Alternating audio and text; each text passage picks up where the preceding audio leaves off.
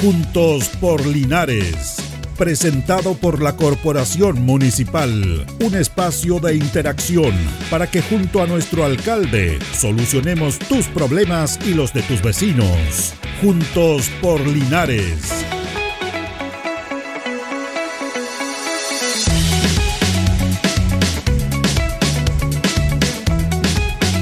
¿Cómo le va? ¿Cómo están? Buenos días, gusto de saludarlos. Estamos listos con Juntos Polinares en este día jueves 28 de julio a través del 95.7 Radio Onco y todas nuestras redes sociales, nuestras plataformas digitales, nos pueden ver en Facebook también.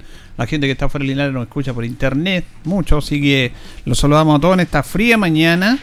Estamos en invierno, son las 11 de la mañana con un minuto y hoy día vamos a hablar de salud, siempre hablamos de salud, de temas muy importantes a través del trabajo y de los diferentes programas que tiene nuestro departamento de salud comunal y a través de los profesionales que efectúan esos trabajos. Vamos a hablar del programa ambulatorio básico PAP en Linares y también vamos a hablar del programa DIR. Y esto todo tiene que ver con el tema de, del programa, que es eh, el tema de la adicción, algunas drogas, alcohólica y todo eso, eh, que lamentablemente es un tema que poco se ve, pero que se trabaja mucho en esto eh, a través de estos programas que tiene nuestra municipalidad. Es un tema que nadie quiere asumir como una responsabilidad que es una enfermedad. Tomarme dos o tres copas o, consumir algo es algo que no es, que no es común, que no es normal, pero la gente lo asuma como una cosa común y no como una enfermedad pero para eso ellos deben saber esa instancia. Pero los profesionales que tenemos acá nos van a dar mayores detalles y le agradecemos que estén con nosotros acá eh, a Elizabeth Retamal, que es la coordinadora justamente del programa Ambulatorio Básico PAP de Linares. ¿Cómo está Elizabeth? Muy buenos días. Buenos días, don Julio. Muchas gracias por la invitación y feliz de estar acá compartiendo un poquito nuestro quehacer diario. Muy bien, y también le queremos agradecer al, al psicólogo que nos acompaña en esta mañana, Lucas Morales, que está a cargo del programa justamente DIR también, que está en otra eh, temática. Eh, y gracias por estar acá con nosotros. ¿ah? Buenos días. Gracias a ustedes. Bueno, vamos a ir hablando sobre estos temas. Primero, el, el programa ambulatorio básico PAP, eh, Elizabeth, ¿en qué consiste? Bueno, el programa ambulatorio básico PAP es un programa de tratamiento y de recuperación dirigido a aquellas personas que tienen un consumo problemático de alcohol o drogas, mayores de 18 años, y que pertenecen a la comuna de Linares, porque es un programa comunal. Es un programa que se ejecuta eh, dentro del CEFAM San Juan de Dios, no obstante, es un programa a nivel comunal, es decir, nosotros recibimos usuarios o posibles usuarios derivados de los distintos centros de atención de nosotros de acá de la comuna. Perfecto. Vamos a ir hablando y profundizando ese tema. Y Lucas, el programa DIR, ¿en qué consiste? Bueno, el DIR, por la sigla, tiene que ver con detección, intervención y referencia asistida. O sea, como quizás lo explicaban hace un ratito a ti, Julio, tiene que ver con que nosotros vamos haciendo o generamos distintas instancias a través de la coordinación con colegios, con quizás áreas públicas en donde también se está haciendo, por ejemplo, ahora los vacunatorios como el gimnasio y otras distintas instituciones en donde hemos ido trabajando eh, para ir a aplicar instrumentos que están validados en Chile que miden el nivel y los patrones de consumo en adolescentes, adultos y adultos mayores.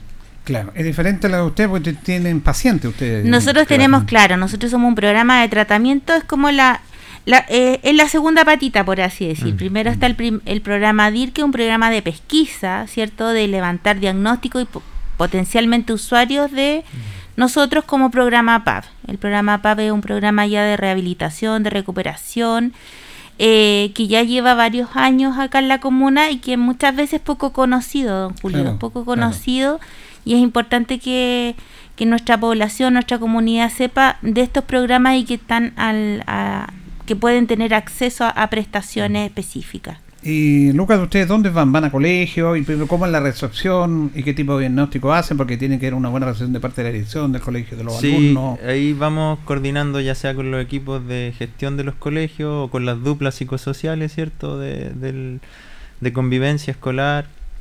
em, o, o estos quizás de repente... em, eh, ¿Cómo se llaman? Los...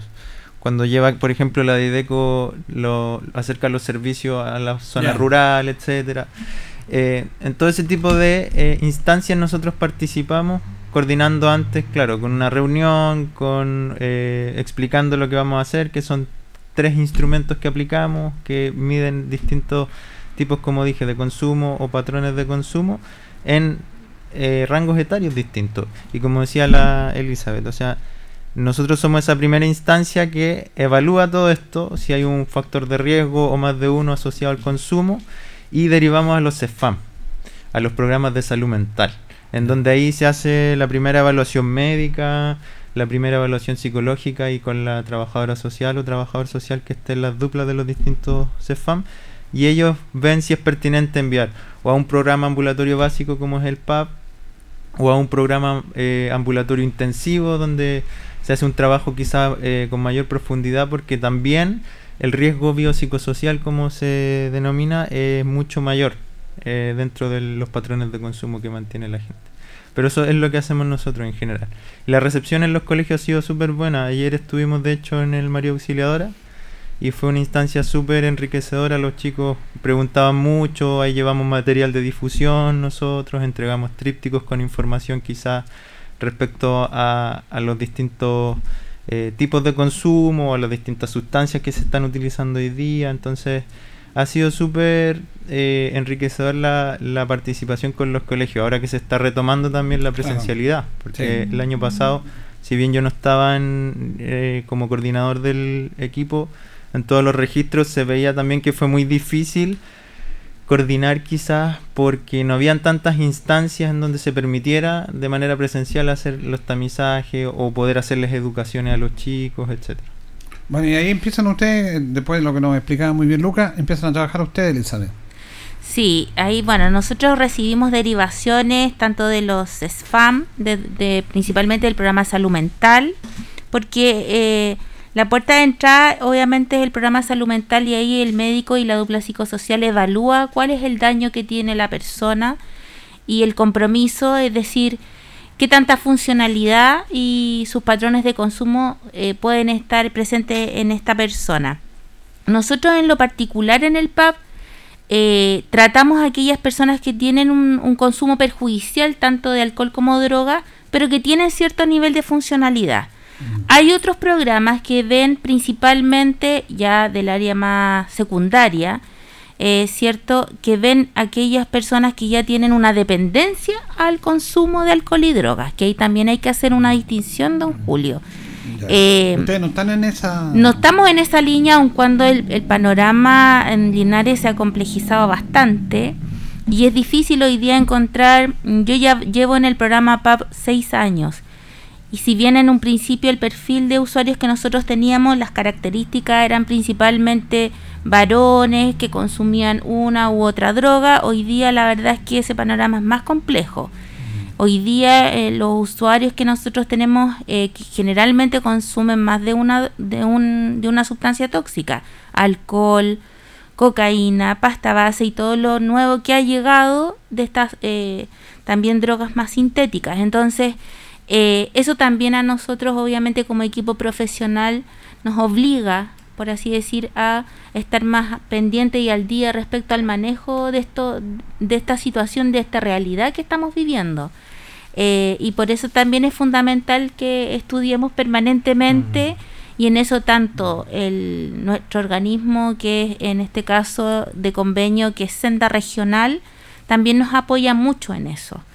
Eh, a entender y a comprender estos nuevos fenómenos y que están muy vinculados a la realidad eh, lamentablemente que vivimos como país. O sea, eh, nosotros quisiéramos y hemos hablado mucho a propósito del tema de la juventud y la importancia de los jóvenes, quisiéramos que nuestra ciudad tuviera esta impronta de, de, seguir con estos, con estos factores protectores fundamentales, ¿cierto?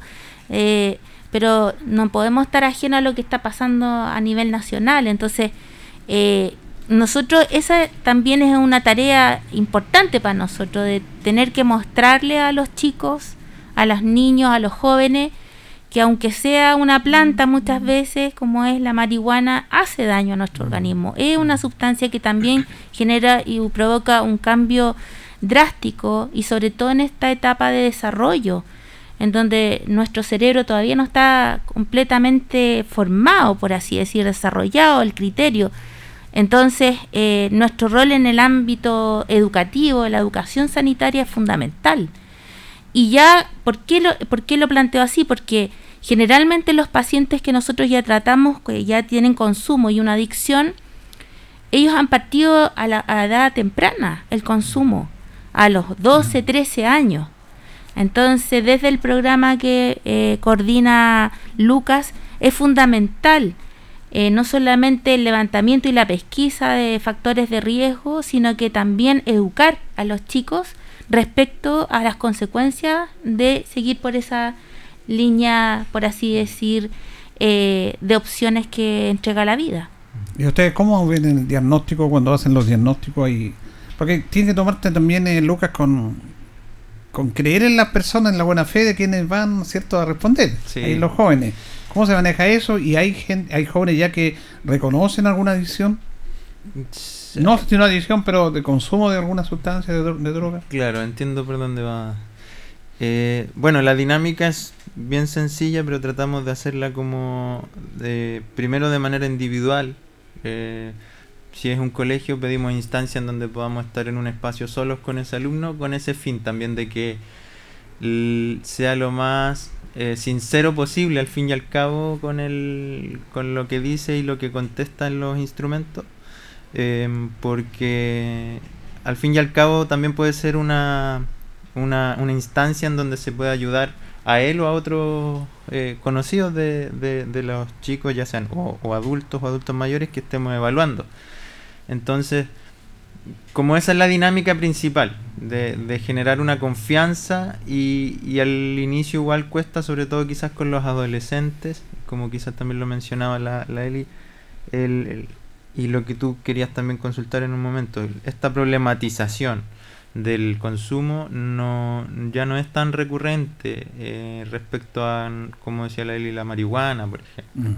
o drogas que tienen que ver eh, también con motivos culturales muchas veces que hoy día se está viendo mucho en, el tema de musical, ¿cierto? Que eh, se, se insta mucho a los chicos a consumir, eh, ya sean eh, marihuana o tusi, que es como que está mucho metido en los temas ahora del trap o del, del reggaetón, que tienen que ver al fin y al cabo con algo que es peor que, que como lo que se, se conocía antes como cannabis sativas, que era como lo natural, porque hoy día también está muy modificada en su eh, genéticamente, ya no es algo que solo sea depresor del sistema nervioso central, sino que con la cantidad de, de, modificaciones que se le hace, eh, por ejemplo, el componente del THC, que antes era un porcentaje eh, de todos los demás que tiene el cannabis, hoy día con esa modificación se aumenta, que es este componente que coloquialmente no se dice que es el que vuela, al fin y al cabo la gente. Entonces hoy día los efectos son mucho más fuertes, son mucho más eh, eh, en aumento hacia la, a una dependencia o a un consumo habitual, está mucho más a la mano y mientras más posibilidades de encontrarlo, eh, mucho más se consume. Eso está ah. científicamente comprobado. Eh, los últimos datos de Senda, por ejemplo, arrojaron un pequeño, eh, se puede decir, eh, una pequeña disminución durante la, la, pandemia, pero la mayoría lo atribuían, también ahí en la encuesta lo presentaban ellos, del año 2021, que era por la poca accesibilidad, porque esto de los pases de movilidad, que solo eran un momento, un par de horas, había, mucha precaución con respecto a lo legal, etcétera, y ahí bajó un poco, pero también fue un, poco en ese sentido. Entonces, eh, ¿a qué voy con todo esto? Y volviendo un poco al tema. Eh, la, problematización, problematización es súper difícil llegar a, hacerla en un momento tan corto como estas evaluaciones que hacemos como DIR. No así en el PAP, que, que quizás ahí yo siendo también el psicólogo del, del PAP y Elizabeth, como dijo que estuvo cinco años también como trabajadora social, eh, ahí ya uno tiene un, un, tiempo mucho más extenso para poder trabajar las motivaciones, las quizás disonancias de me motiva a cambiar y, dejar esto por mi vida, pero también tengo una motivación para consumir. Entonces esas cosas son súper complejas. Y en estas instancias, volviendo a lo del DIR, es complejo en el momento, primero, generar la, la, la confianza con el adolescente, el adulto o adulto mayor, si no lo problematizado. Porque ven que uno llega con esa impronta quizás como del experto que dice que todo está mal. Claro. Y eso desde ya es como que repele un poco. Entonces, eh, sin, sin tener quizá esa intención nosotros como profesionales de ser como punitivos o juzgadores con el tema del consumo, sino todo lo contrario, tratar de ser lo más empáticos posible y, y prestar toda la ayuda que tenemos. Em, pero de ahí tenemos como esa em, patita que hay que ir como trabajando más y más para poder haciendo las evaluaciones más efectivas en cuanto a lo sincero que sean los usuarios. Eso es importante. Elizabeth, ¿mucha gente que está en el programa usted? A ver, nosotros por convenio, la verdad es que tenemos una plaza bien pequeñita, son solamente dos. como limitada. Sí, dos usuarios al año. Sin embargo, nosotros siempre hemos mantenido eh, un, una, un cupo mayor. Eh, eh, lo cual nos permite, claro, eh, ir apoyando a, mayor cantidad de personas. Eh, como es un programa de tratamiento, hablamos de un proceso en donde, como bien manifestaba Lucas, hay situaciones en donde llegan usuarios que vienen acompañados principalmente de sus familiares, de sus parejas, y vienen como por así decir medios obligados, ¿cierto? Claro Claro, porque son personas que pierden cierto nivel de funcionalidad por el consumo. Y perdón, el eh, notario, ¿cuál es? Eh, eh, más o menos, ¿en qué, qué edad se, dan las personas que están en el programa? A ver, nosotros atendemos eh, personas sobre 18 años, pero generalmente el rango etario de nosotros viene siendo sobre los 30 hasta los 60 más o menos. Igual tenemos adulto mayor. Mire. Sí, sí, sí. Que generalmente ahí se ve bastante lo que es alcohol. ¿cierto? Pero también hemos tenido últimamente ingresos de personas más jóvenes, de chicos más jóvenes, 20, 23 años, y que ellos la verdad es que eh, nos muestran otra realidad también. ¿Ah? Esta diversidad de consumo experiencial al inicio, con una un casi un decálogo de, de sustancias que también nosotros eh, decimos chuta eso mismo nos muestra que el escenario está más, mucho más complejo que hace 5 o 6 años atrás. Entonces, eh, lo interesante del programa PAF es que es un programa como es de tratamiento y es de proceso. Tenemos el tiempo de poder eh, trabajar las distintas áreas eh, para lo cual estamos de alguna otra manera capacitados y eso nos permite ir generando cierto soporte a los mismos usuarios el usuario no tiene, por así decir, em, un, un, aprendizaje muy lineal, porque dentro del consumo eh, se entiende que la persona puede recaer en más de una oportunidad. Y si a eso le sumamos que la gran mayoría de nuestros usuarios viene con algún problema de salud mental de base, se torna más complejo. Entonces, eh, lo positivo del programa que es como un año, eh, tenemos esos tiempos necesarios para las personas. Entonces, de alguna u otra manera, eh, por eso también las plazas son tan pequeñitas, porque se entiende que un programa que estamos encima todas las semanas con una atención, sino de la doctora, del psicólogo, de la trabajadora social, hacemos visita domiciliaria, hacemos vinculaciones también con el entorno. ¿Qué está pasando con la, con la, con la situación de, esta, de este usuario a nivel laboral? a nivel familiar, al, al nivel de, del ocio, ¿ah? porque eso tiene mucho que ver con el consumo. ¿ah? Eh, ¿Cuáles son estas rutinas que son a veces favorables, desfavorables, que también estamos presentando como comuna para ellos? Y no solamente para ellos, sino que para todos. ¿Cuáles son nuestros espacios de distracción, de diversión? Eh, es fundamental eh, poder manejar esta red de apoyo que nosotros denominamos, tanto institucional, todas estas actividades que se realizan desde el municipio, desde la unidad de deporte, desde eh, participar y, en, un partido de fútbol, en el estadio, son fundamentales porque eso es vida. eh, y genera posibilidades en donde la persona tiene instancias para poder desarrollarse. Pero también eh, hay otros ámbitos como el laboral, el familiar, que a lo mejor pudiesen estar ahí más minimizados. Y ese trabajo es el que nosotros realizamos a lo menos durante un año con ellos, con cada uno de ellos. Sí, porque el programa durante seis meses, un año, y usted dice un tema importante, no menor, que apuntan al, paciente, podríamos decirlo, pero ese paciente tiene un entorno. Y el entorno es clave en esa recuperación también. Tiene que ayudar eso, ¿no es cierto? Es clave la familia, o sea, eh, nosotros eh, atendemos al usuario, obviamente atención intravox, pero también lo vamos a ver a sus casas y ahí también evidenciamos otra realidad y nos ponemos en contacto más con la familia. Eh, y también levantamos una información relevante que a veces se, se obvia o se, se oculta, ¿ya? Eh, siempre hay una justificación mm. eh, necesaria desde, desde la persona, ¿cierto? Porque no es una realidad que le acomode. Convengamos que una persona eh, con adicción va a tener un rechazo, hay familias que se agotan, ¿cierto?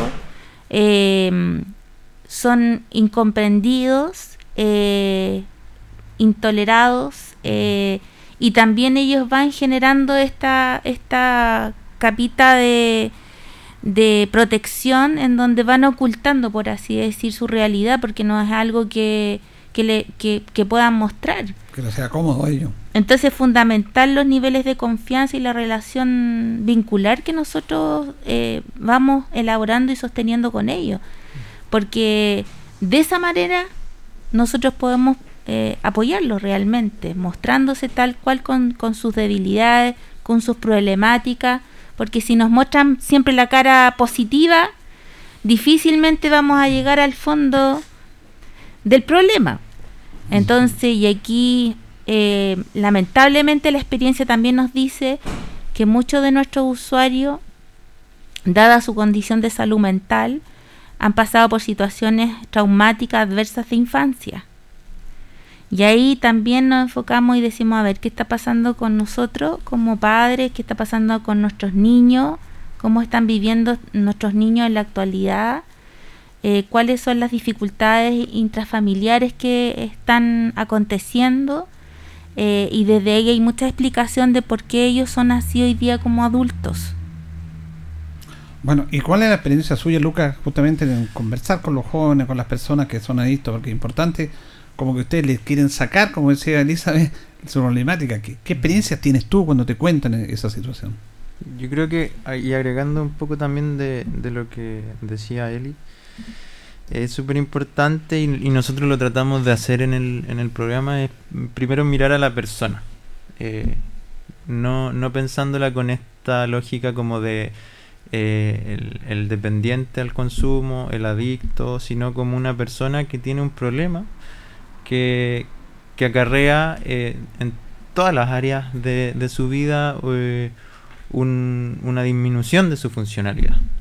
Sea, tratamos de verlo lo más integral posible y como también lo decía la, Elizabeth, sin el juicio, porque también hay mucha discriminación detrás de esto.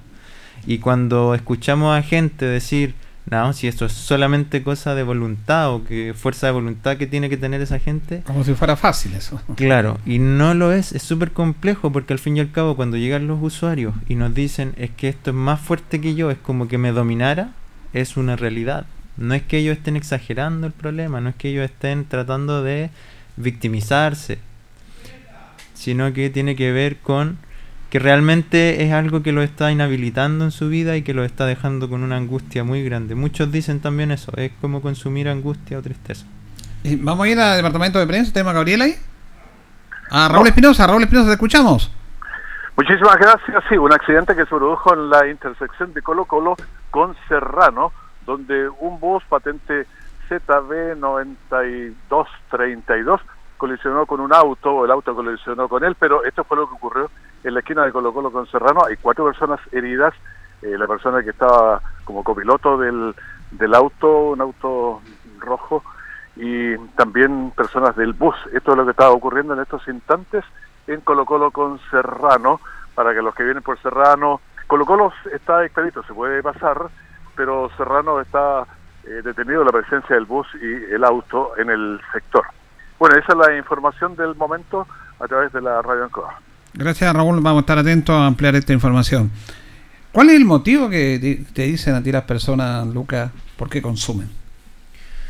Siempre son muy variados en ese aspecto y, siempre tienen que ver con algún malestar subjetivo muy personal. Como decía la Eli, quizás son muchas veces eh, los contextos en los que se criaron, que, ahí vuelvo a lo anterior, o sea, eh, para ellos puede ser uno el motivo, pero siempre es la influencia de todo lo que ellos tienen en su vida, tanto sea las explicaciones que ellos dan a, a, cada sustancia, que es como lo que hablábamos también de que los jóvenes ya no es algunas sustancias no son un problema, pero otras sí, distinto al adulto mayor que llega más como con el tema problematizado y, diciendo, no, a mí esto sí me hace muy mal. Eh, pero es, mucho eh, lo que hay que sacar de todos lados. De la familia, si en el contexto en el que se crió se consumía también, que eso puede ser un factor. Eh, y no, no tiene por qué ser igual. O sea, si si yo me crío en una familia donde era natural consumir marihuana, no quiere decir que yo consuma marihuana más adelante en mi vida. Pero sí es un factor que puede ser eh, determinante. O sea, un, un, detonante A. También tiene que ver con, con los tipos de sustancias, si experimentaron con algo que era una mezcla de sustancias, por ejemplo eh, siempre mucho más peligroso eh, el, el, tema con la mezcla de las sustancias porque sí pueden generar una mayor daño orgánico eh, en el cuerpo, ¿cierto? O mayor dependencia. Y también incluso el tema de la contextura física influye mucho en el, en el tema que tenemos que ir dándonos cuenta diario. O sea, si es un hombre y una mujer, los consumos y los efectos también son distintos. La estatura, el peso, etcétera. Entonces, cuando nos dicen un motivo de consulta siempre tiene que ver con algo quizás como un malestar subjetivo arraigado a, a, un problema siempre o la mayoría de las veces de salud mental en los usuarios que tenemos que, que lo han quizás naturalizado por decirlo de alguna manera el consumo a través de eso pero muchos también dicen no yo comencé experimentando solamente con esta droga pero como era tan fuerte su efecto eh, y por esas determinantes quizás genéticas que tenían hacia la dependencia, eh, generaron estos patrones problemáticos y dependientes. Eh, está muy, eh, yo creo que aquí todos tenemos quizás, no sé, un consumo de alcohol moderado, ¿cierto? De salir, tomar una, mm. dos copas, etcétera, y eso es como lo que se ve naturalizado.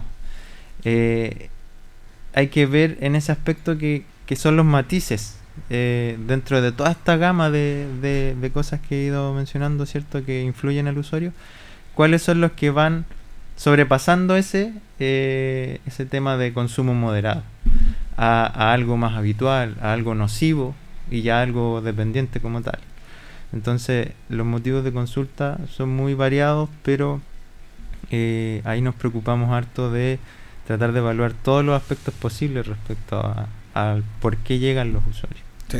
Bueno, es como el cigarro que los amigos dicen porque el amigo fumó y por probar y claro, ¿cierto? Esta típica frase de no por mono. Un, ejemplo, exactamente, como, como el mono. El cigarro igual hace daño, pero eh, no como otras drogas, todo en exceso de daño. El tema de la legalidad y la ilegalidad también Ese es otro tema muy importante, también. Bueno, se nos acabó el tiempo, es importante Elizabeth el trabajo que están haciendo ustedes, destacarlo, es un trabajo un poco silencioso, pero es súper importante para apoyar a esas personas. Sí, es súper importante y uno lo ve reflejado cuando da de alta a, a los pacientes y hay este, este recuento, por así decir, de todo el proceso vivido y los cambios significativos a nivel físico, a nivel emocional, a nivel familiar, que claro, a lo mejor uno pudiese decir, a ver, no son tantos usuarios, pero tan solo el hecho de ver eh, cambios significativos en la vida de la persona, en una sola, ya... Eh, por lo menos a mí me, me deja con una satisfacción enorme.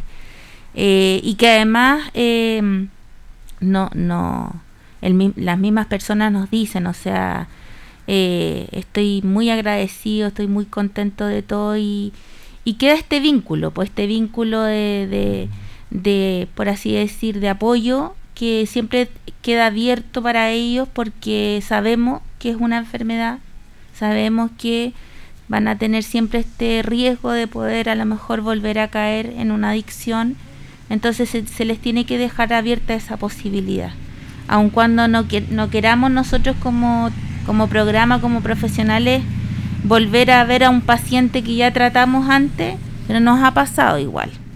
Eh, pero queda, queda, como le digo, esta, esta conformidad, porque hay reconocimiento también eh, silencioso a, nuestro quehacer y eso a nosotros por lo menos en lo personal a mí me llena mucho. Así es, muy bien, fuera lo profesional también están cercanos a la persona, la parte humana, que ayuda mucho eso. Así es. Gracias Elizabeth. Muchas gracias don Julio por invitarnos. Elizabeth sí. Retamal, continuó el programa PAP, acá conversando con nosotros. Y también eh, Lucas Morales, el programa DIR, psicólogo también. Gracias Lucas.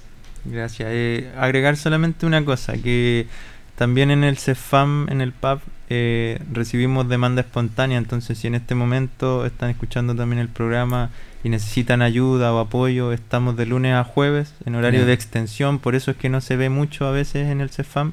¿Qué quiere decir eso? Que estamos de 5 a 8 de la tarde. Perfecto. Es bueno dar ese dato también, ah, que no lo sabíamos. Gracias, Lucas Morales, ¿eh? psicólogo ahí conversando con los auditores de Juntos Polinares. Nos vamos, agradecemos a don Carlos y la coordinación, a ustedes por escucharnos y sigan en sintonía del 95.7.